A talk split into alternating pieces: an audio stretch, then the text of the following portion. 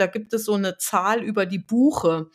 Eine Buche ähm, hat 200.000 Blätter, damit eine Oberfläche von 1200 Quadratmetern 180 Gramm Chlorophyll und produziert jeden Tag 9,4 Kubikmeter Sauerstoff. Und das reicht für drei erwachsene Menschen aus.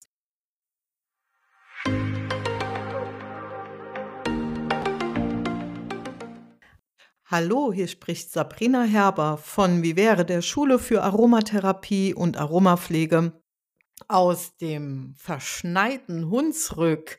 Irgendwie finde ich es gemütlich auf der einen Seite und besser als der Dauerregen in den letzten Wochen. Der hat mir schwer aufs Gemüt geschlagen. Mm, und deshalb finde ich unser Thema heute auch wunderschön, weil es natürlich auch wieder was für die Seele ist. Ja, hallo, mein Name ist Eliane Zimmermann, Buchautorin und Referentin aus Irland, wo noch überhaupt äh, der Herbst noch wirklich ganz okay ist. Es soll jetzt kühl werden. Ich heize noch nicht. Also möglicherweise kommt die Heizperiode jetzt bald. Willkommen in unserem Podcast Aromatherapie für deine Ohren.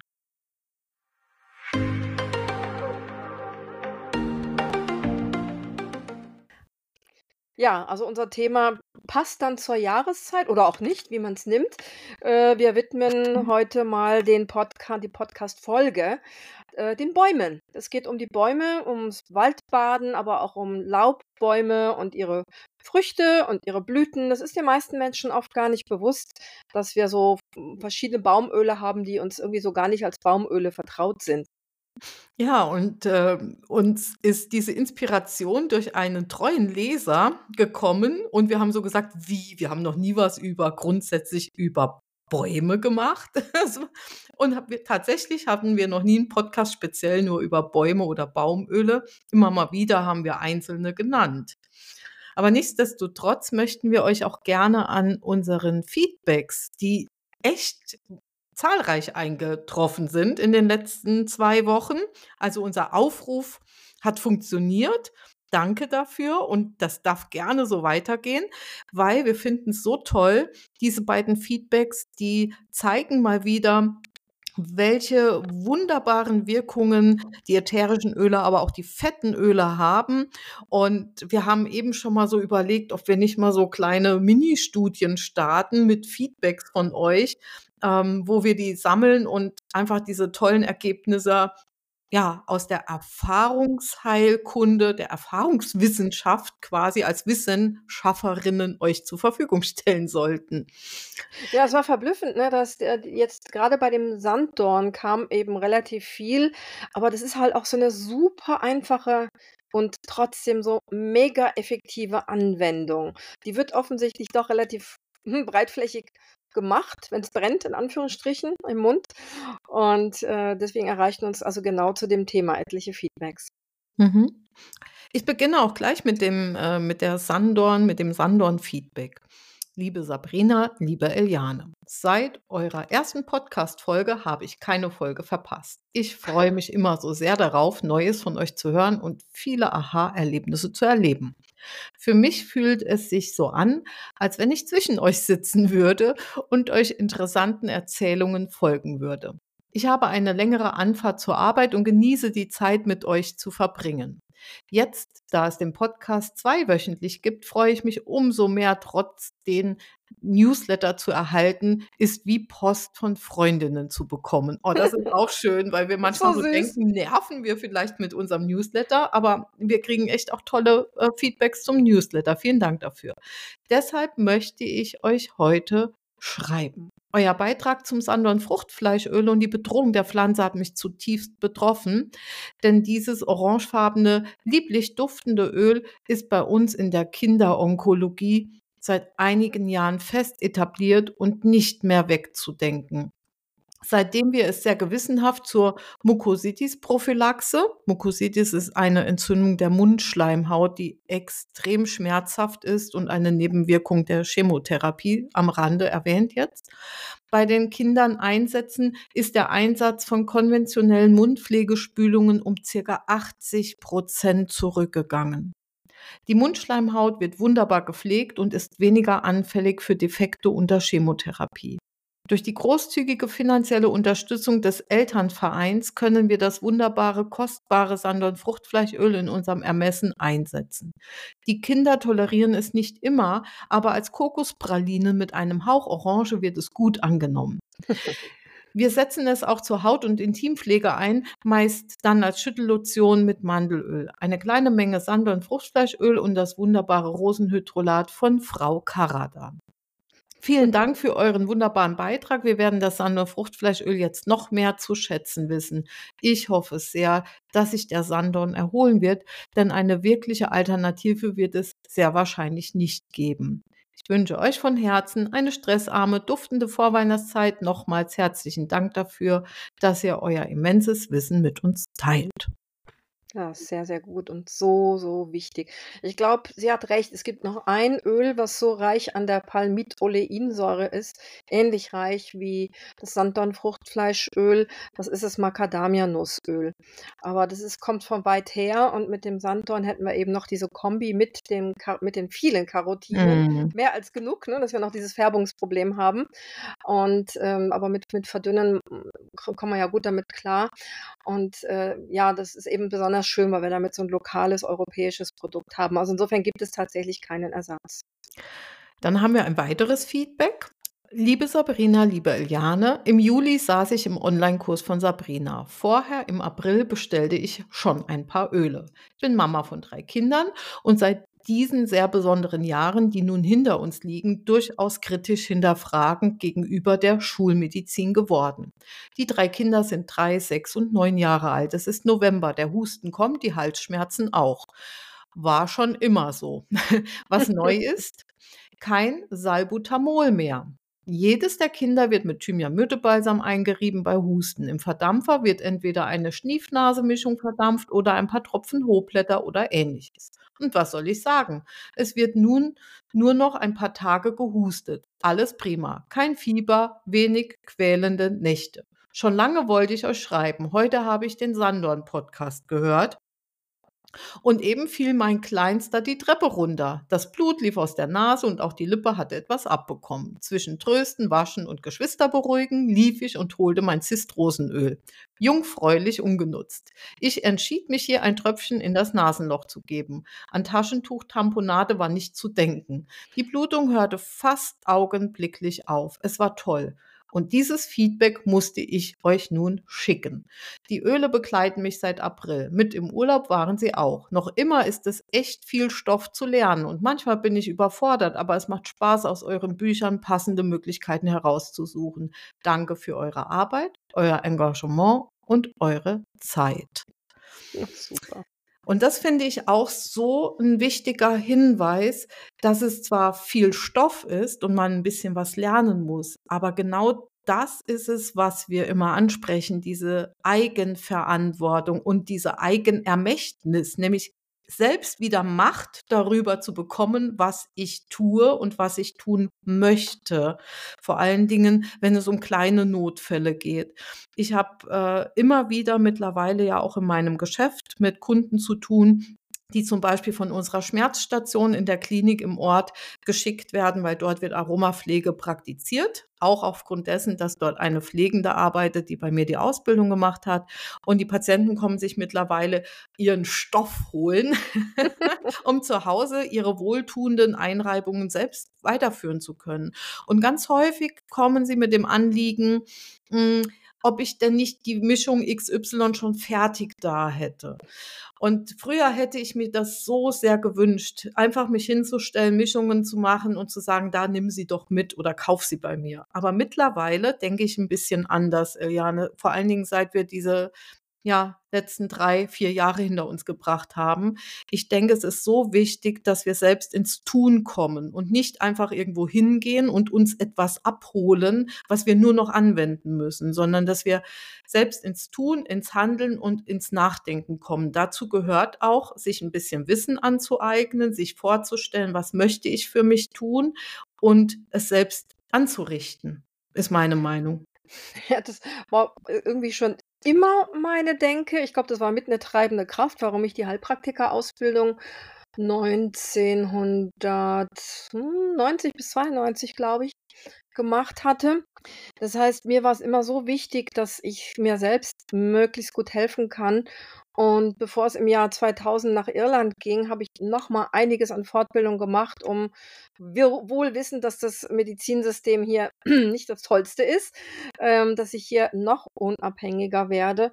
Und so sind eigentlich auch meine Kinder groß geworden, dass die ich hoffe, Sie haben es einigermaßen verstanden, ähm, dass man bei Kleinigkeiten sich selber helfen kann und dass man nicht wegen jedem Mist zum Arzt rennen muss. Und ich glaube, das ist, das ist hier in Irland auch eher nicht so häufig, dass die, die Leute wegen jedem Mist hm, in der Praxis hängen. Und also vielleicht die, die im, im kostenlosen Gesundheitsmedizin hängen, vielleicht schon, aber alle anderen müssen dann um die 55 Euro, glaube ich, sind es im Moment für eine, einen Arztbesuch bezahlen. Ähm, und das kann sich dann summieren, wenn, wenn man wegen Ja, Schniefen gehen würde. Ne? ja. Ähm, also ich bin ja auch nicht krankenversichert, das heißt, ich, ich, der Arzt kennt mich eigentlich gar nicht nach 24 Jahren Irland. Ähm, nee, also ich, ich war einmal bei ihm und ich hatte dann meine Augenoperation in der großen Stadt. Aber ansonsten kenne ich, ich kenne die Institution Hausarzt wirklich nicht. Und mit meinen Kindern war ich auch super, super selten. Also daher kennt er uns auch kaum. Ne? Das, und Mhm. da, das, das finde ich einfach so wichtig, bei äh, sogenannten banalen Krankheiten auch ein Gefühl nat- natürlich dafür zu kriegen, ob es banal ist oder nicht. Das ist vielleicht Mhm. das auch das Allerentscheidendste, dass man das wirklich äh, ja erspürt. Kann ich jetzt was machen oder wie lange kann ich was machen? Und dann vielleicht doch professionelle Hilfe holen. Davon wollen wir ja auch, bin ich gerade vor ein paar Tagen auf einem, auf einem Kongress kritisiert worden, ähm, bei dem Thema X und Y, was ich da besprochen hatte. Da muss man aber ins Krankenhaus gehen. Und äh, ja, grundsätzlich ja, aber ich verlasse mich trotzdem gerne sowohl auf meinen Menschenverstand samt Intuition und auch auf die Intuition der betreffenden Personen, weil ke keiner kennt uns so gut wie, wie wir innen drinnen. Ne?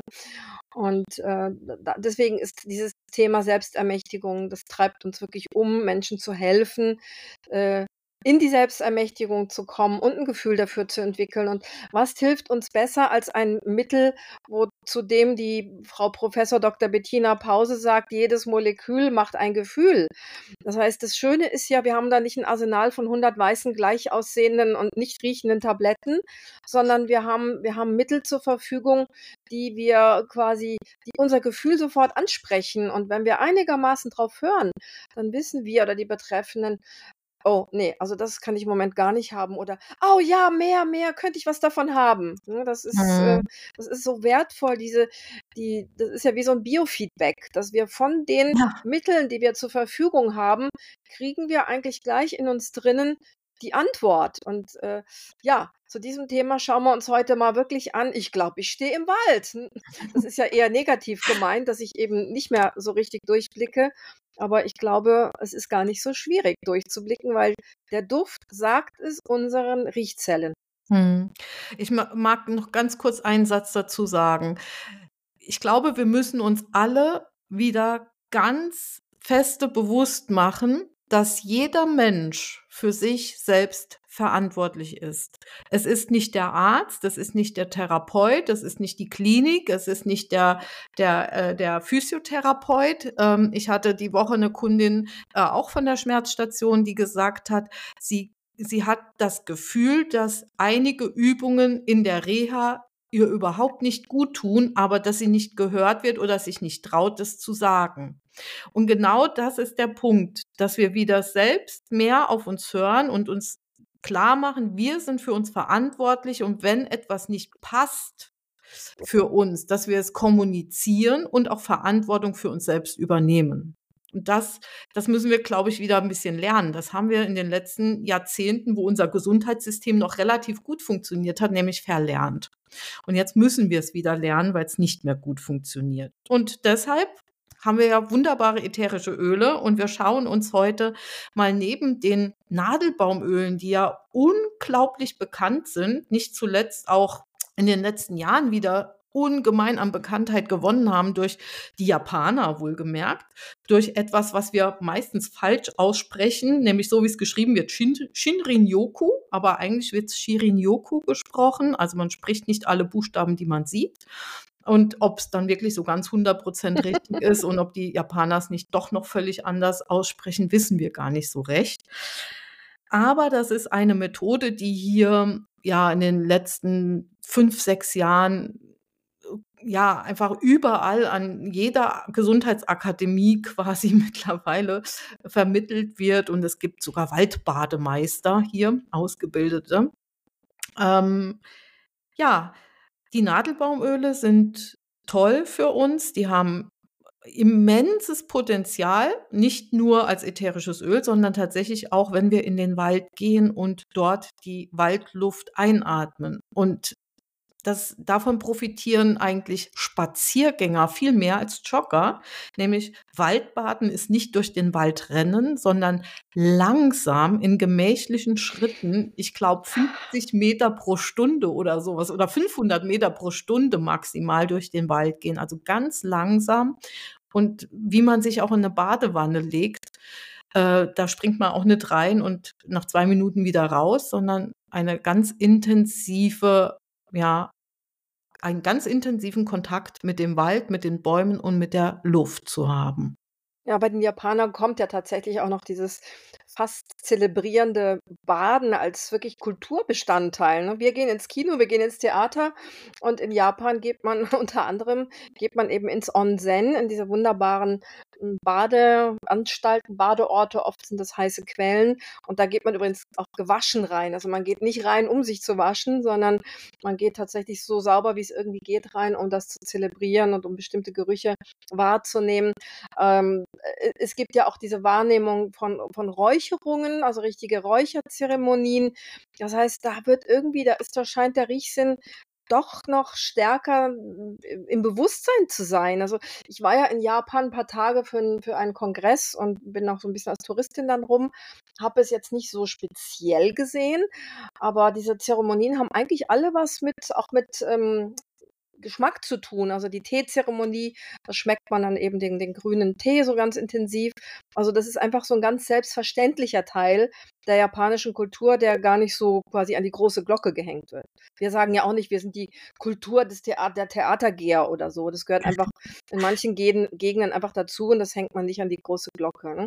Und ja, äh, im, im Wald ist eben das ganz Besondere im, im Sinne dieses Waldbadens, sind tatsächlich die Monoterpene, die wir fast in Reinform in den Nadelölen in unterschiedlichen Anteilen haben.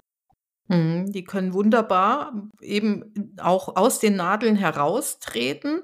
Also die, sie verlassen quasi den Baum und äh, wir nutzen die ätherischen Öle davon und äh, diese Terpene, das sind in dem Fall die Monoterpene, die wir in den Nadeln überwiegend finden, das wissen wir eben schon lange, dass die sehr leicht flüchtig sind, in die Raumluft sich verflüchtigen. Das sind sehr kleine Moleküle, sind die kleinsten Moleküle, die wir äh, in den ätherischen Ölen kennen, so quasi die Grund, die Grundstruktur, an die sich dann andere Dinge anhängen können. Aber ähm, sie sind eben so schön wirksam auf alles, was mit unserem Kopf auch zu tun hat. Also sie machen uns wacher im Sinne von aufmerksamer. Sie sind gut in der Lage, in der Raumluft auch ähm, Keime abzutöten. Da gibt es unterschiedlichste, schon sehr alte Untersuchungen, aber auch neuere, zum Beispiel eine Studie aus Österreich, an der auch die Evelyn Deutsch mit beteiligt war, aus einer Klinik, wo man die Nadelbaumöle verdampft hat und hat einfach in kürzester Zeit festgestellt, dass die vorher im Raum gemessenen Keime sich quasi fast auf Null reduziert haben.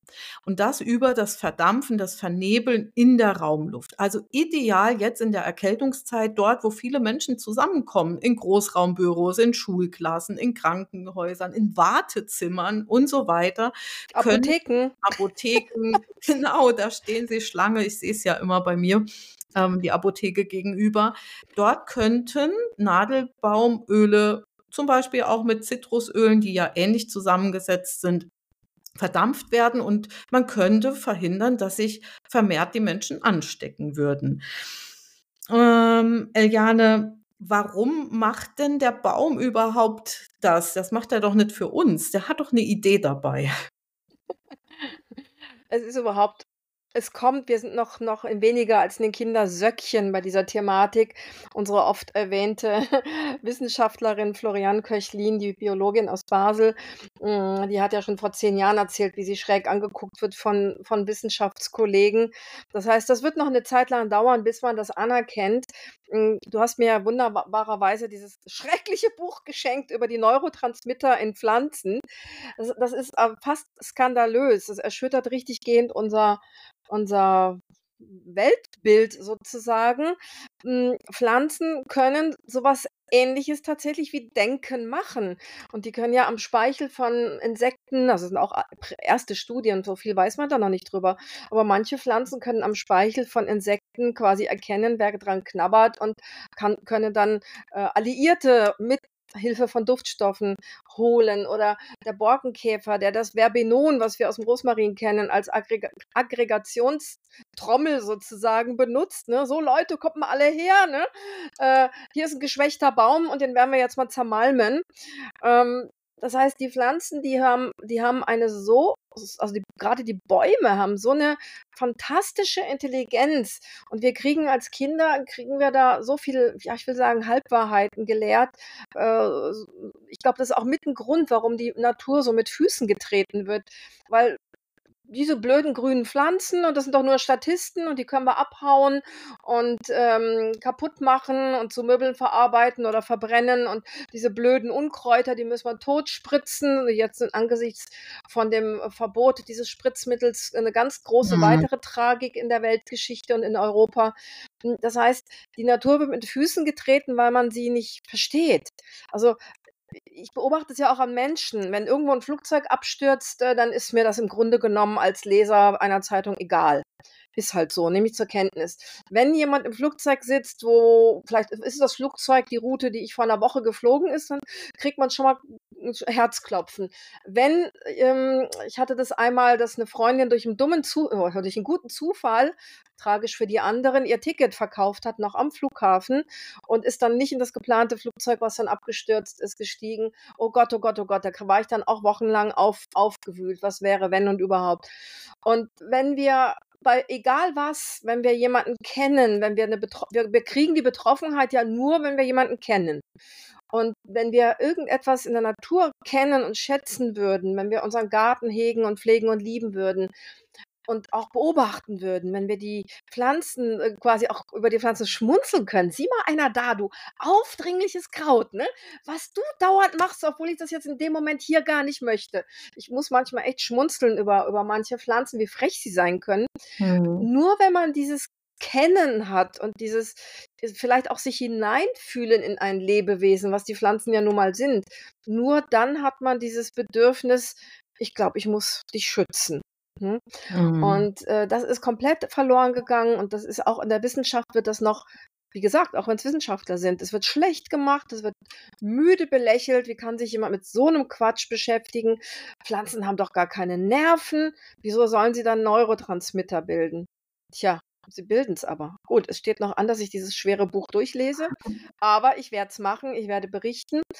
Ähm, das heißt, sie machen diese Monoterpene und andere Terpene, sie machen ja auch Sesquiterpene, um etwas zu erreichen, um sich zu schützen vor Hitze, vor Fraßfeinden, um ihren Kollegen was zu sagen, um ihren eigenen unteren oder oberen Zweigen, eher den unteren, was mitzuteilen, um Kommunikation zu betreiben. Das heißt, wir verwenden dann tatsächlich die Buchstaben der Pflanzen.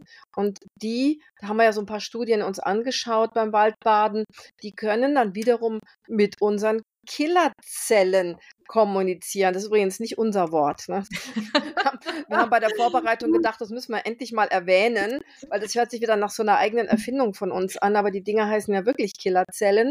Und die Killerzellen sind ganz, ganz wichtig. Die, die, die sind wirklich die, die oberste Kriegsordnung in unserem Körper, um uns beispielsweise vor Krebs zu schützen. Und wenn wir uns jetzt umschauen, was im Moment so umgeht an Tumorerkrankungen und Diagnosen, das ist einfach nur gruselig. Da sollten wir tunlichst was dafür tun, dass unsere Killerzellen mal ordentlich in die Puschen kommen. Und da wäre eben ein Teil, diese Monoterpene anzuwenden. Genau, und äh, die, der Baum bildet ja quasi baumeigene Pestizide, die Phytonzide und wehrt sich, wie du es eben schon erwähnt hast, gegen Bakterien, Pilze, Insekten, also Fraßfeinde äh, und schützt sein eigenes Leben damit. Und was ich eben auch noch mal erwähnen möchte, ist, dass wir Menschen uns vielleicht in den letzten 70, 80, 100 Jahren nicht mehr so viele Gedanken darüber machen. Aber ich glaube, unsere Vorfahren haben sich Gedanken darüber gemacht, weil sie haben die Pflanzen gebraucht. Zum Essen, aber auch als Medizin. Es ist ja relativ neu, dass wir die Pflanzen nicht mehr als Medizin benutzen. Die Schulmedizin steckt ja quasi noch in den Babyschuhen, wenn man so möchte, im Gegensatz zu der Phytotherapie, die eine uralte Tradition hat, weil der Mensch ja nichts anderes hatte, um sich zu heilen. Und diese Phytonzide, die lösen bei uns auch etwas aus. Also bei den, bei den Bakterien, Pilzen, Insekten, da werden, die, die werden abgeschreckt quasi ferngehalten, aber bei uns Menschen lösen die ein Gefühl der Ruhe aus. Sie sind sogar in der Lage, unseren Blutdruck ähm, zu senken und unser Stresshormon, das Cortisol, zu regulieren. Außerdem hat man auch festgestellt in Untersuchungen, also die Japaner haben da ganz viel geforscht, aber auch in Europa ist ganz viel geforscht worden mittlerweile, dass die Herzfrequenzvariabilität verbessert wird. Das heißt also, ähm, hier schaut man, wie gut geht unser Herz, also der, ein, ein ganz wichtiger Muskel, der uns am Leben hält in unserem Körper, wie geht der mit Stress um? Und der reagiert unter Umständen bei Menschen, die vielleicht auch schon anderweitig ähm, gefährdet sind, ähm, mit Herz-Kreislauf-Erkrankungen betroffen sein zu können. Und dann geht das Herz vielleicht auch noch bei Stress, bei solchen geschwächten Menschen noch mal sensibler mit diesem Stress um. Und ähm, Deswegen äh, lohnt es sich vor allen Dingen für schwer gestresste Menschen wirklich mal achtsam und in Ruhe einen Spaziergang im Wald zu machen. Und die, und wer ähm, keinen Wald hat, was macht der dann? Der kann zum Beispiel die Nadelbaumöle benutzen. Und man hat festgestellt, also wenn man dieses Waldbaden richtig praktiziert, wie die Japaner das machen, dann hat man noch sieben Tage nach dem Waldbesuch messbare Proteine, also diese Proteine, die werden von den natürlichen Killerzellen freigesetzt und dienen zum Beispiel der Krebsabwehr, du hast es eben erwähnt. Und noch sieben Tage nach dem Waldbesuch sind diese Proteine nach, messbar in unserem Körper, im Blut wohlgemerkt. Und auch beim Vernebeln in der Raumluft funktioniert das nicht so anhaltend und so lange wie beim Besuch im Wald, aber durchaus haben wir auch hier messbare Parameter. Ich war ja, glaube ich, die Erste, die das Waldbaden auch noch mit einem Tippfehler in mei ich glaube, in der fünften Auflage von meinem Fachbuch hatte.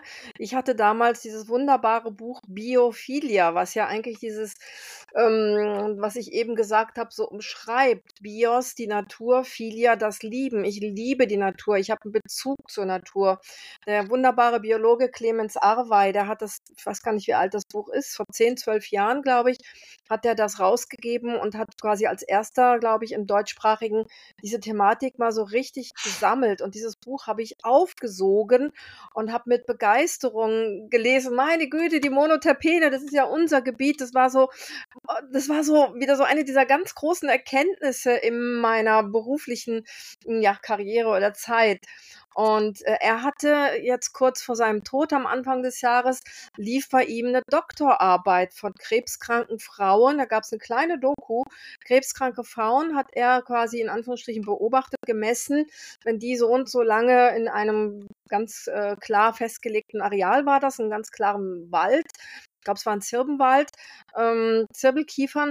Und äh, da wurden dann eben die, die, die ganzen Blut- und so weiter Parameter gemessen, vorher, nachher, währenddessen und überhaupt und, und auch der, eben der Einfluss auf die Killerzellen und, und, und, ist jetzt leider halt durch seinen Tod nicht beendet worden. Vielleicht, hoffentlich führt jemand was Ähnliches weiter fort, weil das wäre ein so, so wichtiges Wissen, wenn der Krebs dann schon ausgebrochen ist, da einfach was zu unternehmen. Mm, unbedingt. Ja, jetzt haben wir viel über die Nadelbaumöle gehört und über die haben wir ja auch schon ganz oft gesprochen. Aber wir haben ja nicht nur die Öle aus Nadeln und Zweigen. Die sind sehr monoterpenlastig. Und dann haben wir ja noch andere Öle, zum Beispiel aus dem Holz.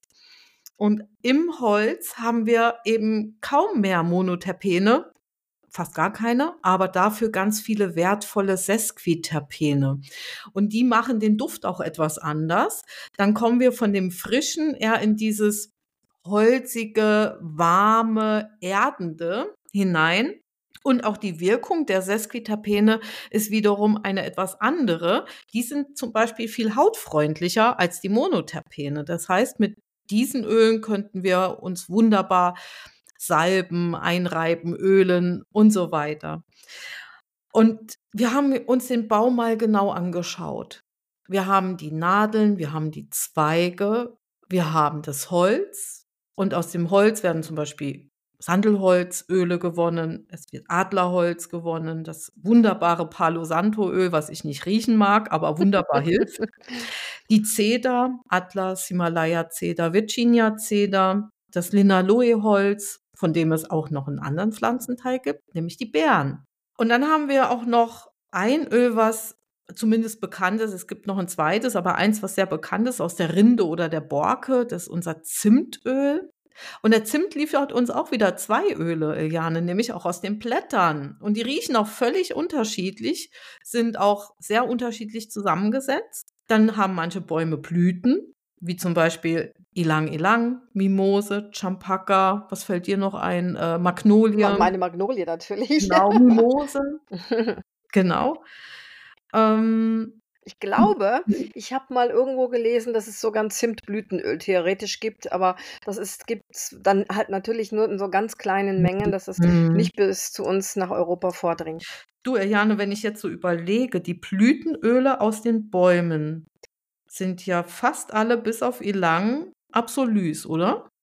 Magnolie wird auch, also gibt es beides. Ah, ne? Bei Magnolie gibt es genau. Destillierte, mhm. das wird dann Magnolie genannt und wenn es extrahiert wird, dann wird es Champaka genannt. Genau. Also da haben wir beides zur Auswahl. Mhm. Und genau, und die Mimose ist auch ein Absolut, genau. Mhm. Also die sind ja oft sehr, sehr schwer. Blüten generell sind oft sehr, sehr schwer und sehr, und sehr empfindlich. Und ja, sehr, sehr psychisch. Und für mhm. unsere Psyche einfach total toll, die Blütenöle. Ja, ja. absolut, genau. Mhm. mhm. Und dann haben wir noch die Früchte, wie zum Beispiel Wacholderbeeren, Zypressen, Lycea, Linaloebeeren, äh, Tonka. Tonka ist allerdings ähm, äh, ist quasi der, der Kern oder Samen einer Frucht und kommt aus deiner Heimat, aus, aus meiner Kinderheimat, Heimat, genau, aber genau. ganz, ganz weit nördlich aus dem Amazonas. Mhm. Ich bin ja in Südbrasilien groß geworden und das ist ja wie, keine Ahnung, wie Norddeutschland und Süditalien, so ein Riesenunterschied. mhm. Und dann haben wir das Laub von den Bäumen, nämlich die Blätter, die liefern uns hervorragende Öle in der Erkältungszeit. Eukalyptus, Ravintsara, Hohblätter, Kampfer, Kajeput, Lorbeer, Manuka, Teebaum. Ähm, alles hochwirksam in der Erkältungszeit und zum Teil sehr schmerzlindernd, entzündungshemmend, schleimlösend. Tolle Öle, vor allen Dingen sehr nachhaltig. Da sind wir auch noch mal bei so einem ökologischen Aspekt, den wir nicht außer Acht lassen sollten.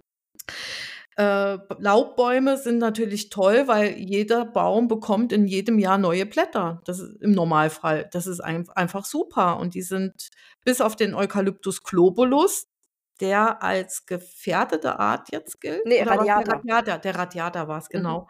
Ähm, sind aber die anderen Laubbäume wirklich nachhaltig betrachtet gute Alternativen zu anderen Ölen, die gefährdet sind, wie die Holzöle. Und dann haben wir noch Wurzel-Eliane. Wir das musst du jetzt mal bitte erklären. Aus welchem Ich glaube Wurz aus welchem Baumwurzel wird denn jetzt bitte ein ätherisches Öl gewonnen? Ja, ich glaube, das ist wirklich die Ausnahme. Also, bei hochwertigsten, äh, ähm, ostindischen weißem Sandelholzöl wird eigentlich ist eigentlich das die Wurzel das Begehrlichste, aber da wurde also, die alte traditionelle Gewinnung ist ja, dass man rund um den Baum alles aufgegraben hat und dann haben Elefanten quasi den ganzen Baum hochgehoben samt den Wurzeln, damit die Wurzeln eben möglichst nicht in der Erde bleiben, sondern eben gewonnen werden können und nicht einzeln rausgepult werden. Das haben das war so tatsächlich die Arbeit von von den Haustieren, äh, in Indien und, ähm, das Kernholz. Also, beim Sandelholz sind es tatsächlich die Mhm. Wurzeln und das Kernholz, die da besonders begehrt sind, zumindest bei dem weißen Sandelholz in Indien, in Mysore. Und ansonsten haben haben wir eben, glaube ich, gar nicht die Hochblätter aufgezählt, die Doch, da gibt es so kurz, ja. Mhm. da gibt es so 'n Hin und Her. Ähm, Mhm. der Baum heißt letztendlich Hochholzbaum, aber soweit wir wissen, ist das Öl und soweit wir die Gerüche auch kennen, ist das Öl wohl immer aus den Zweigen, also haupt also aus den Blättern eben. Also, kaum jemand streift jetzt alle Blätter ab. Es sind immer hölzerne Bestandteile mit dabei bei solchen Laubölen. Aber, ähm, also das Hochblätteröl ist wohl tatsächlich ei immer oder fast immer ein Blätteröl und nicht ein Holzöl, aber der Baum heißt eben Hochholzbaum und da dadurch gibt's unheimlich viel Missverständnis in der Branche und, ähm, manche Leute denken eben, das ist 'n Holzöl. Soweit wir es wissen, es ist noch nicht abschließend geklärt. Äh, wer bessere Infos hat, bitte sagen. Ich wir wissen, was auf den Preislisten steht und das ist aus unserer Sicht oft, glauben wir, nicht korrekt. Also, eigentlich ist das Tolle an dem Hochblätterbaum, dass eben da kein wiederum ähnlich riechender Rosenholzbaum dass da eben nicht der Baum gefällt wird und nicht das Holz gebraucht wird und der Baum gekillt wird, hm, sondern dass man einfach diese nachwachsenden Zweige einsetzt. Und dann haben wir noch die Harze, ne? Genau, wir haben noch Harze, nämlich das Weihrauch, Benzoi. Ja, wir sind ja Benzoi, Tonka und Vanilletanten. Vanille Ja. kommt nicht vom Baum, aber Tonka und Benzoi. Äh, Elemi, Copaiba. Das sind die, ähm, ja, Harze, die uns zur Verfügung stehen und die zum allergrößten Teil auch relativ hautpflegend sind. Wobei wir haben eben noch mal über Weihrauch diskutiert und wir wundern uns immer, dass Weihrauch so als lange haltbares ätherisches Öl deklariert wird, weil es hat so um die 40, 45% Monoterpene und Monoterpene gelten als nur kurz haltbare Inhaltsstoffe. Ja, auch eine dieser ganz großen Ja. Fragen. Und je nach Weihrauch könnte es sogar mehr sein. Und weißt du, Mhm. was mir jetzt grade einfällt, wen wir völlig unterschlagen haben? Welchen Baum? Den Zitrusbaum. Na klar, mit den Zitrusfrüchten. Und den Mhm. Zitrusblättern und den Und Zitrusblüten. Blüten, genau. Ja, da kommt fast niemand drauf, ne, dass das ja eigentlich auch Mhm. Baumöle sind, weil Zitrusbäume sind in der Regel zwar kleine Bäume, aber, hm, die sind eben, äh, in der Aromatherapie mit ganz, ganz vorne an der in der Wichtigkeit sozusagen. Ja, und das ist der der Bitterorangenbaum ist quasi die die einzige Pflanze, die uns 3 verschiedene ätherische Öle liefern kann. Einmal das Blätteröl, das Blütenöl, das als Neroli bekannt ist, und das Öl aus der Bitterorangenfruchtschale. Was wir auch nicht auch vorhin bedacht haben, weil's wieder so 'ne so 'ne eigenartige Stellung hat, ist hat ist der Gewürznelkenbaum, weil das sind Mhm. Blüten, die aber, äh, geerntet werden, bevor sie Blüten werden dürfen. Das sind also Knospen, die in der im Knospenstadium werden die geerntet und die verholzen also, die vertrocknen und verholzen dann. Das heißt, das ist irgendwie wieder so 'n ja, so so so 'n was Besonderes einfach in, in der Gewinnung von Duftpflanzen. Also der Gewürznelkenbaum, der gehört eben auch noch letztendlich zu den Baumölen. Also wir haben eine, eine riesige Auswahl an Baumölen. Je mehr man drüber nachdenkt, desto mehr mhm. kommt man drauf, dass das so der ganz große Gegensatz zu unseren Kräuterölen wie Basilikum, Melisse, Lavendel und so weiter ist, dass wir da eine ganz, ganz schöne Auswahl haben, die wir auch nicht über einen Kamm scheren können. Also in der Regel denken wir, glaube ich, tatsächlich bei Holz äh, oder bei Baumölen an die Holzöle, wie, Zed, wie die Zedern. Aber ihr habt jetzt gesehen, es gibt sehr viel mehr und mit ganz unterschiedlichen Anwendungen. Da sind wir dann auch schon so ein bisschen beim Artenschutz, Eliane. Ähm, wie, wie, wie müssen wir das so ein bisschen einordnen? Wir haben über die schnell nachwachsenden Blätter gesprochen, auch die Früchte an Bäumen, wie die Zitrusfrüchte, die wachsen jedes Jahr, die kann man gut ernten, da gibt es immer ausreichend davon wenn die Bäume gut gepflegt werden.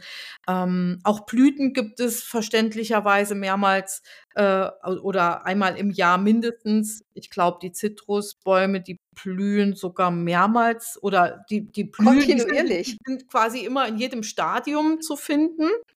Wobei ich glaube, die Bergamotte, da gibt es nämlich jetzt ganz frisches demnächst, Bergamottenöl. Aber was ist das mit dem Holz? Mit dem Holz, da müssen wir schon ein bisschen achtsam sein, weil wir müssen einfach bedenken, dafür wird nicht ein Teil der Pflanze, der, der nachwächst, genutzt, sondern da muss der Baum wirklich gefällt werden. Und das ist natürlich nicht unbedingt nachhaltig, außer der Baum muss aus irgendwelchen Gründen gefällt werden, weil er keine Ahnung, krank ist oder weil Platz geschaffen werden muss, weil sonst andere Bäume nicht mehr richtig wachsen können und so weiter. Und da muss man, müssen, sollten wir wirklich auch sehr, ja, achtsam und zurückhaltend mit den ätherischen Ölen dieser Baumöle umgehen. Und einige davon sind wirklich stark gefährdet, wie zum Beispiel Rosenholz, Adlerholz, das Utöl, das haben wir eben gar nicht genannt. Hm, wo wir einfach wissen, erstens mal sind sie sehr, sehr teuer aufgrund äh, dessen. Und wenn, wenn wir solche Öle bekommen, dann sollten wir immer sicher sein, dass es von einer Firma ist, die den Artenschutz auch respektiert und einhält, weil ansonsten, ja, machen wir uns da auch so ein bisschen schuldig. Ja, ich glaube, da sollte ich mal den Artikel über den CITES äh, Artenschutz, das, das Mhm. Artenschutzabkommen äh, unten verlinken. Das war ganz dramatisch, dass ein, eines dieser Massenwarenunternehmen ähm, hat vor ein paar Jahren, ist dann auch wirklich zu einer, zu einer riesigen Strafzahlung verknackt worden, hat aus, ich glaube aus Peru war es, äh, Rosenholz äh, entgegen des Artenschutzes geschmuggelt und anders deklariert. Ich glaube, als Geranie war es, glaube ich, deklariert. Also es passieren da unglaubliche Schweinereien auf unserem Globus ähm, aus Gier, aus äh, ich muss und will Umsatz machen. Und da müssen wir einfach wirklich versuchen, unsere Öle bei ähm, Anbietern zu kaufen, die, wir sagen ja immer lokal, möglichst europäisch. Klar, sowas wie Zimt oder auch in der Nahrung Bananen gibt es halt nun mal nicht in Europa. Aber da wäre es wirklich gut, wenn man darauf achtet, dass man das von, von Anbietern kauft, die einfach mit Fairtrade und, und mit entsprechenden international anerkannten Siegeln arbeiten, dass da einfach jemand den Artenschutz tatsächlich ein bisschen kontrolliert. Und wir haben ja, wir wissen ja inzwischen, dass die Zeder, die Atlaszeder ist in Südfrankreich, ist die schon äh, als gefährdet eingestuft. Und das hilft nichts, wenn es die in Marokko noch ganz viel gibt. Also so nach dem Motto, Marokko können wir noch ausbeuten und die Bäume äh, fällen. Das muss doch echt nicht sein. Man kann bei, bei der Gewinnung von dem wirklich so wertvollen Zedernholzöl, was ja auch wir ständig empfehlen für, für allergische Geschichten, für chronische Krankheiten, ist es wirklich unverzichtbar aus unserer Sicht. Aber da kann man darauf achten, dass da quasi nur richtig fette Äste äh, geschnitten werden. Also nicht Zweige, die meisten Deutschen können offensichtlich nicht mehr unterscheiden den Unterschied zwischen. Zweigen und Ästen. Ein Zweig stellt man in die Vase, aber ein Ast, hm, das, da müsste man schon eine sehr große Vase haben. Also ein Ast ist ja dann schon fast wie so ein kleiner Baum. Und wenn man in vielen Bäumen kann man locker mal ein, zwei Äste abnehmen und der erholt sich dann. Also das ist eben ein ganz, ganz wichtiges Thema, dass da so ein bisschen auch auf unsere Welt geachtet wird, weil wie hatten wir den Spruch vor kurzem von der ähm, wie heißt es mit Vornehmen, äh, Susan Caddy in, äh, in Kanada, die gesagt hat, wenn wir in zehn Jahren noch mit Aromatherapie arbeiten möchten, dann müssen wir eigentlich zu Naturschützern werden, dann müssen wir zu Aktivisten werden, die unsere Natur versuchen ein bisschen zu schützen, weil diese Ausbeuterei, die geht auf keinem Feld weiter. Und es ist wirklich tragisch, dass dieser Ausbeutergeist jetzt seit, zehn, seit circa zehn Jahren oder ein bisschen mehr nun auch in unserer Branche äh, quasi sein Unwesen treibt. Ja, wir haben ja mal äh, darüber berichtet, was so ein Baum alles für, äh, was so ein Baum für uns Menschen eigentlich auch tut. Also für die Welt, für die Umwelt sowieso, aber wie wir Menschen auch davon profitieren. Und da gibt es so eine Zahl über die Buche. Eine Buche ähm, hat 200.000 Blätter, damit eine Oberfläche von 1200 Quadratmetern 180 Gramm Chlorophyll und produziert jeden Tag 9,4 Kubikmeter Sauerstoff. Und das reicht für drei erwachsene Menschen aus. Und wenn wir, und das macht ja nicht nur die Buche, das machen ja eben viele Bäume oder alle Bäume, fast alle Bäume. Hm, das heißt also, wenn wir Bäume fällen, was ja in unglaublichem Ausmaß in den Regenwäldern passiert, ich glaube, das können wir uns, das ist, glaube ich, unvorstellbar. Wir können uns das gar nicht vorstellen, was da passiert. Dann ähm, tun wir uns damit selbst quasi das Grab ja auch schaufeln. Und Oder wir sägen, wir sägen tatsächlich buchstäblich an dem, an dem am, am, Ast, auf dem wir sitzen. Ja, genau. Und auch das wird, glaube ich, Kindern nicht so wirklich vielleicht lernen sie eine Zahl auswendig, aber das wird Kindern außerhalb von Waldkindergärten nicht so fühlbar vermittelt, dass wir von so einem Baum abhängen, dass jeder Baum, der in der Nachbarschaft gefällt wird, dass der uns wieder die Luft zum Atmen wegnimmt. Und ich sehe das hier in Irland wahnsinnig viel. Also es war auch mit ein Grund, warum ich eine Ermit-Botschafterin geworden bin. Äh, ist dieser amerikanische Verein, Vereinigung, hm, wo wir wirklich versuchen,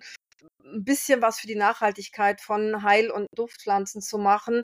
Und das war meine Hoffnung, dass wenn ich so quasi ein bisschen offizieller auftrete und nicht als klein Ilianchen da irgendwas sage, da lachen hm. sie mich eh aus und aus Ausländerin schon dreimal, äh, wenn ich mit, mit äh, jemandem quasi im Hintergrund auftrete, dass vielleicht irgendwann mal was bewegt werden kann in dieser beispiellosen Zerstörung. Also Bäume sind hier nichts wert und es, es tut mir immer so weh, wenn die so, die werden ja teilweise einfach nur mit Baggern umgestoßen, die werden noch nicht mal ordentlich gefällt oder auch nicht ordentlich verwertet.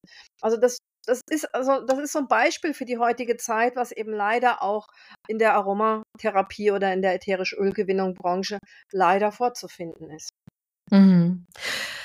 Vielleicht können wir noch mal kurz erzählen, was hat denn der Kampfer, der Hohblätter und der Ravinsara-Baum miteinander zu tun? Die, die sind äh, geruchlich drei völlig unterschiedliche ätherische Öle, also für uns in der Flasche, aber sind eng miteinander verwandt sind alles ähm, Pflanzen oder sie, sie, ja, sie haben alle den gleichen wissenschaftlichen Namen, nämlich Cinnamomum campora und haben aber unterschiedliche sogenannte Chemotypen. Und wenn jemand mir vor 20 Jahren gesagt hätte, beim beim Riechstäbchen halten, beim Hohblätteröl, beim Ravinsara-Öl, du pass mal auf, das äh, wissenschaftlich hier beides heißen die so, hätte ich gesagt, du spinnst. Das kann doch nicht sein. Ja. Das eine riecht kindermild und ist auch ein kindermildes Öl. Das Hohblätteröl besteht zu 95, 96, 97 Prozent aus ähm, Linalol, also Monoterpenalkoholen und das Ravinsara-Öl besteht zu 60 Prozent aus Eukalyptol, also aus Siniol und riecht sehr Eukalyptusartig und, und ja, erfrischend, wachmachend, schleimlösend. Und dann haben wir noch den Kampfer, der wirklich einen ganz hohen Anteil an Kampfer hat, der extrem für uns Erwachsene sehr neurotonisch wirkt, aber für Kinder eher neurotoxisch auch wirken könnte unter Umständen. Mit dem muss man sehr achtsam umgehen. Ja, und das ist eben der, die Kunst dann auch zu verstehen, aha, da haben wir so quasi eine Baumfamilie, die uns aber völlig unterschiedliche ätherische Öle liefern kann, die auch, also ich kenne fast kein, keine Pflanze, wo, wo es so extrem ist Also, wo es wirklich so extrem ist. Beim Thymian vielleicht noch ähnlich, aber hier finde ich es echt extrem, diesen Unterschied. Ja, ist wieder so die Intelligenz der Natur, ne? Der Mhm. ursprüngliche Kampferbaum, der Cinnamomum camphora Baum, Chemotyp Kampfer oder Borneon wird's manchmal genannt, ist nicht ganz korrekt, aber so wird's meistens genannt. Der ist aus China von irgendwelchen Missionaren, äh, nach Madagaskar gebracht worden. Und irgendwie hat der Baum da eben aus klimatischen und Erdebedingungen Gründen hat er dann irgendwie beschlossen: „Nö, ich brauche jetzt keinen Kampfer mehr, äh, sondern ich bilde jetzt eben Eukalyptol aus.“ Also, es ist absolut faszinierend, wie die Pflanze sich dann eben auch so an ihre Umwelt anpassen kann. Ist das Mhm. nicht der, den wir in unserem Extratipp mit drin haben? Das ist so ein wertvolles Öl für die nächsten Wochen, das Ravinzara-Öl.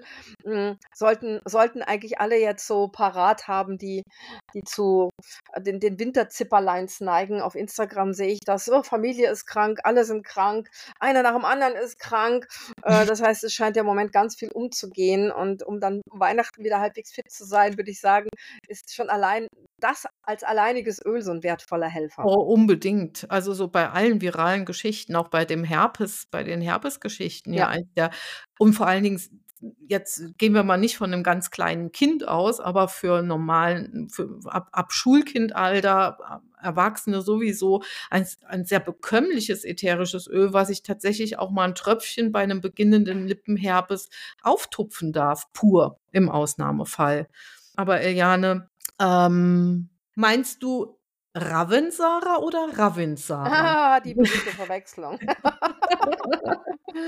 Ach je, aber die hat sich zum Glück jetzt erübrigt, ne? Vor 15 Jahren war das noch 'n Kuddelmuddel.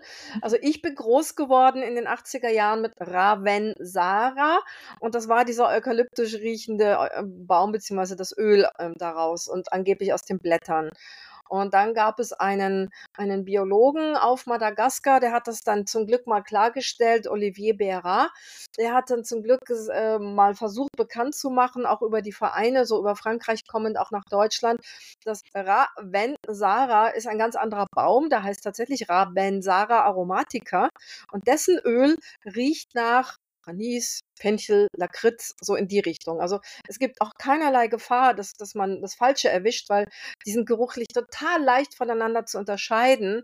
Und er hat dann eben klargemacht, dass das, was wir meinen, ist Ravintsara und nämlich eben genau dieser Cinnamomum camphora Baum und, ähm, hat 'ne völlig andere Wirkung, anderer Geruch, alles anders. Aber ich glaube, da gibt's heutzutage so zumindest mit der neuen Generation an Menschen, die mit ätherischen Ölen zu tun haben, keine Verwechslungen Ah, mehr. ich habe es grad letztens noch mal gehört, wo jemand? Ravensara mhm, ja, Ach ja. Deswegen habe ich jetzt gedacht, ich muss es auch noch mal kurz ansprechen. Ja, Ravintsara ja. bedeutet ach so auch so viel wie das gute Blatt. Mhm, schöner Mhm, Name, ja. Total. Eliane, der Eukalyptus, das ist ja auch so 'n Baum, den du unglaublich gerne magst, der auch in deinem Umfeld wächst. Äh, vor allen Dingen den Eucalyptus Zytriodora hast du ja schon quasi, hm, live kennengelernt. Du hast im Wald gestanden, im Ja. Eukalyptuswald, nicht unter einem einzelnen Baum.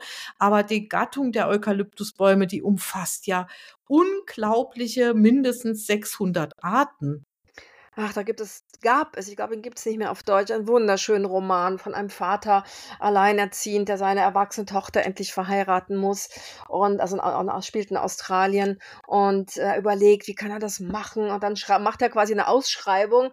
Derjenige er war 'n Eukalyptussammler, derjenige, der die 600 Eukalypten auf seinem weitläufigen Stück Land per wissenschaftlichen Namen benennen kann, der darf dann seine Tochter heiraten.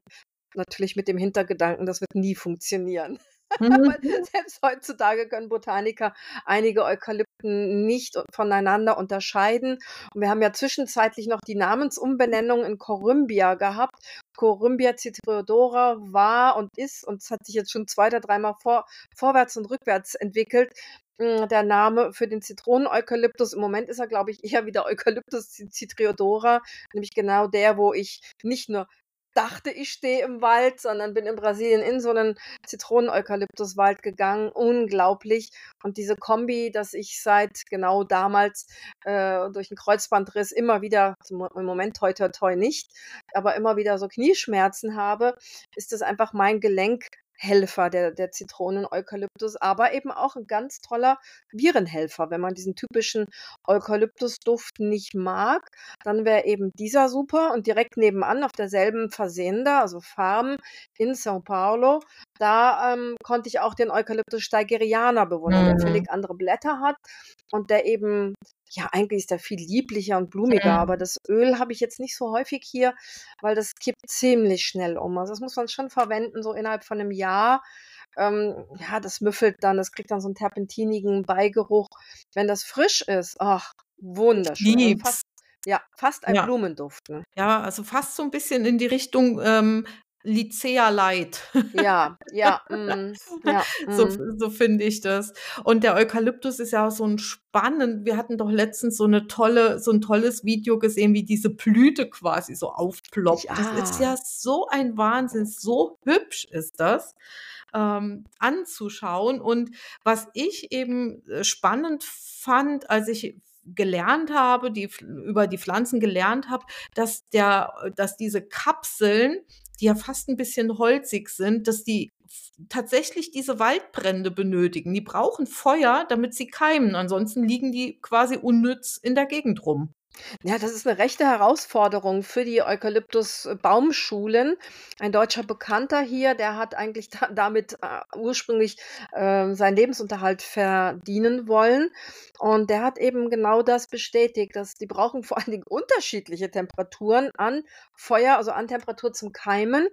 Und da da musste man quasi das hat man dann eben künstlich gemacht. Das heißt, man hat dann die die Samenkapseln von Eukalyptus XY, keine Ahnung, ich weiß es nicht, welche Temperaturen das sind, bei 150 Grad im Ofen quasi gereizt zum Keimen und die anderen, äh, Samenkapseln hat man dann bei, keine Ahnung, 250 Grad oder so, äh, gekitzelt, damit sie endlich keimen. Also, das ist gar nicht so einfach und der Name ist einfach so wunderschön. Eucalyptane kommt von wohl umhüllt. Das heißt, diese Hülle ist die ist sozusagen feuerfest, ne? Die ist feuerfest, aber sie braucht die Hitze, damit neue Bäumchen entstehen. Das ist, äh, absoluter Hammer, dieser Baum. Also, man könnte 'n ganze ganze Podcast-Folge nur über Eukalyptus machen. Vielleicht noch, ähm, abschließend auch noch 'n paar Worte zur Thuja, weil die hat ja in den letzten Jahren, 2, 3, 4 Jahren wieder mehr an Bedeutung gewonnen durch amerikanische ätherische Ölfirmen. Und, ähm, da sollten wir vielleicht auch noch mal so 'n bisschen, ja, drauf hinweisen, dass es kein unproblematisches ätherisches Öl ist an sich. Die Pflanze an sich, auch in unseren Gärten, duftet ja immens stark. Wir haben hier 'ne Thuja-Hecke, die stand leider schon, als wir den das Haus und das Grundstück gekauft haben. Ich, ähm, mag die eigentlich gar nicht so gerne. Hm, und die zu schneiden ist 'ne rechte Herausforderung. Der Duft ist sehr intensiv. Ich finde ihn sogar gar nicht schlecht, finde es sogar sehr gut duftend, aber ich merke auch, dass ich sehr sehr, äh, empfindlich mit meinen Atemwegen reagiere, viel niese und wenn man Hautkontakt bekommt mit diesen frisch geschnittenen Ästen, dann macht das wirklich Rötungen bis hin zu kleinen Schwellungen auf der Haut. Und das ätherische Öl ist eben unter Umständen ja mit wirklich hochpotenten Inhaltsstoffen angereichert, die bei ja, bei empfindlichen Menschen, insbesondere bei Kleinstkindern, Babys, aber auch bei Schwangeren erhebliche Nebenwirkungen zeigen könnten, wenn man das Öl eben falsch anwendet. Ja, dieses Thujaöl, also das war ja eins der wenigen, was in meinen frühen Jahren, also meiner Ausbildung vor über 30 Jahren, da wurde extrem vorgewarnt. Und das verrückterweise gab's das 'ne Zeit lang so gerne auf Flohmärkten, Buchläden und so, weil es eben irgendwie so nett riecht.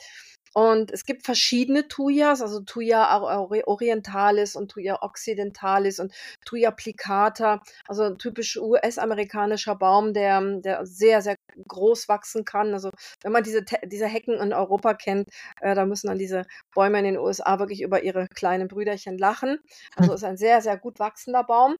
Und ähm, dieses Öl aus den Zweigen ist also wirklich, man kann sagen, hochtoxisch. Also das gehört, wenn überhaupt, dann nur in die Hände von Menschen mit einer Ausbildung, die Bescheid wissen. Und das hat jetzt durch eine Umbenennung in Arbor Vitae, ähm, das ist die Übersetzung, man sagt zu Tuya auch auf Deutsch Baum des Lebens, nichts anderes heißt Arbor Vitae, ist dieses Baum jetzt plötzlich in Anführungsstrichen salonfähig äh, geworden. Klar, Massenware, ne? Immer, immer wieder das Stichwort, äh, Hecken und Massenware passt gut zusammen. Den Baum kann man schneiden und schneiden und schneiden und ähm, man hat immer wieder neue Blätter, also wunderbar, auch nachhaltig. Es scheint das Öl aus dem Holz zu sein. Aber es gibt da keine, bislang habe ich keine transparenten Infos bekommen, was in diesem Holzöl, in diesem sogenannten Arbor Vitae Öl enthalten ist. Vielleicht ist es auch nicht so toxisch wie die Blätter. Wir wissen es schlicht und einfach nicht. Ja, es ist äh, tatsächlich, wir wissen es wirklich nicht, aber deswegen sollte man eventuell ein bisschen achtsamer mit umgehen. Und ich möchte noch ein Blütenöl erwähnen, weil wir es so sehr lieben. Das ist die Magnolie. Und die Magnolie enthält eben jede Menge oder enthält ähm, Butyrate, von denen wir ja oft so ja schwärmen, auch in Bezug auf andere ätherische Öle. Und diese Butyrate gelten eben als sehr lösend und entkrampfend und eben auch auf die Bronchien. Also wir haben hier etwas, was uns auf der psychischen Ebene toll unterstützt, nämlich weniger verkrampft zu sein, aber auch auf der körperlichen Ebene jetzt in der Erkältungszeit. Also einfach sich auch mal an solche Öle herantrauen und auch mal vielleicht einen Hauch Magnolie ins Brustöl mit hineinmischen und nicht immer nur denken, ach, da muss immer nur Eukalyptus rein, sondern sich da auch tatsächlich mal so ein bisschen was zu trauen. Und zu gönnen. Und zu gönnen vor Two, two in one, ne? so für, für Husten und die Seele. Das gehört ja dann auch eng zusammen. Genau. So, Eliane, ich glaube, wir sind bei unserem Extratipp angelangt, oder? das bist du ganz, ganz leise beim Extratipp. Wir haben uns nämlich so eine ganz bunten, eine, eine ganz bunte Grundmischung ausgedacht, die uns äh, ja, für die nächsten Wochen so ein bisschen unterstützen kann, wenn man in dieser Vorweihnachtszeit leidet. Also ich bin da mittlerweile ganz entspannt, aber ich kann mich erinnern, was für eine Hektik das früher war. Das hatte natürlich auch mit Schule und Kindern und Geschenken und so zu tun. Wir sind inzwischen als Familie geschenkfreie Zone oder einfach nur eine, eine klitzekleinigkeit, wenn überhaupt. Und äh, das ist so wohltuend. Das ist also, ach, das ist grandios. Ja, und im Vor äh, Vorab äh, möchte ich mich schon mal äh, bedanken für das Feedback, das gekommen ist und bedanke mich schon mal vorab für das, was noch kommt. möchte euch ähm, ja ermutigen, fehlen euch noch Öle, dann könnt ihr die bei uns im Shop finden. Die allermeisten auf jeden Fall. Wir haben eine rechte Auswahl mittlerweile an ätherischen Ölen und Hydrolaten, auch exotische Öle und seltenere Hydrolate und auch fette Öle findest du in unserem Shop. Und wir freuen uns auf deine Unterstützung. Jetzt insbesondere auch in der Vorweihnachtszeit kann man sicher auch mal wenn man eine Kleinigkeit verschenkt, vielleicht mal einen wohltuenden Duft oder ein Pflanzenöl, ein Hydrolat verschenken und kann damit auf der gesundheitspraktischen Ebene den Mitmenschen, unseren Lieben was Gutes tun. Ja, und dann bin ich gleich bei unserem Extra-Tipp. Und das ist eine Grundmischung, die, wie Eliane gesagt hat, die man für vielerlei Dinge verwenden könnte. Ich fange einfach mal mit der Rezeptur an. Du benötigst 30 Tropfen Fichtennadelöl. Fichtennadelöl enthält nämlich Ester, und zwar ziemlich viele. Das ist eher ungewöhnlich für die Nadelbaumöle. Und ihr kennt unsere Schwester Ester. Also wir haben ein Nadelbaumöl, gleichzeitig ist das schmerzlindernd, das ist in Erkältungszeiten super und es lässt uns noch dabei entspannen. Dann benötigst du drei Tropfen Zeder, ein Baumöl in ganz geringer Menge ein Holzöl, 10 Tropfen Lorbeer, alternativ Lycea und 5 Tropfen Ravint-Sara. Und wenn man eine arge Frostbeule ist, gerne noch zwei Tropfen Zimt dazu, Zimtrinde. Und mit dieser Grundmischung kannst du dir einen Riechstift füllen oder du kannst dir eine Einreibung für Brust und Rücken oder die Füße machen, wenn du erkältet bist. Ähm, oder du kannst, was haben wir noch gesagt? Was kann man noch? Vernebler, wunderbar, antiviral. Viren und Keim, keimreduzierend in der Raumluft. Also, und es ist ein schmerzlinderndes Öl, haben wir auch noch festgestellt. Also, wenn du es ins Körperöl mischt, so 10 bis 15 Tropfen auf 50 Milliliter Johanniskrautöl beispielsweise, hast du auch noch eine schöne schmerzlindernde Mischung für Gelenke und Muskeln. Und in den Riechstift natürlich nicht die gesamte Menge, sondern Nein. 6 bis 8 Tropfen. Genau. Ich bin jetzt ein bisschen, äh, vorgeschädigt, weil kürzlich, als ich eine Diplomarbeit korrigieren musste und es waren 60 Tropfen pro Riechstift drin, da dachte ich: „Oh Gott, oh Gott, oh Gott, das muss ja nur wirklich nicht sein.“ Manchmal werden Sachen einfach missverstanden.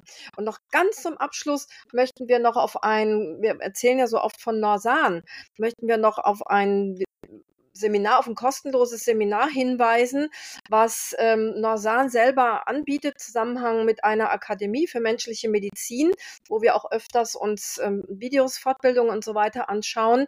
Also, dass man einfach mal mitkriegt, das sind nicht wir beiden, wir, die wir dauernd über Omega-3 reden, sondern auch andere.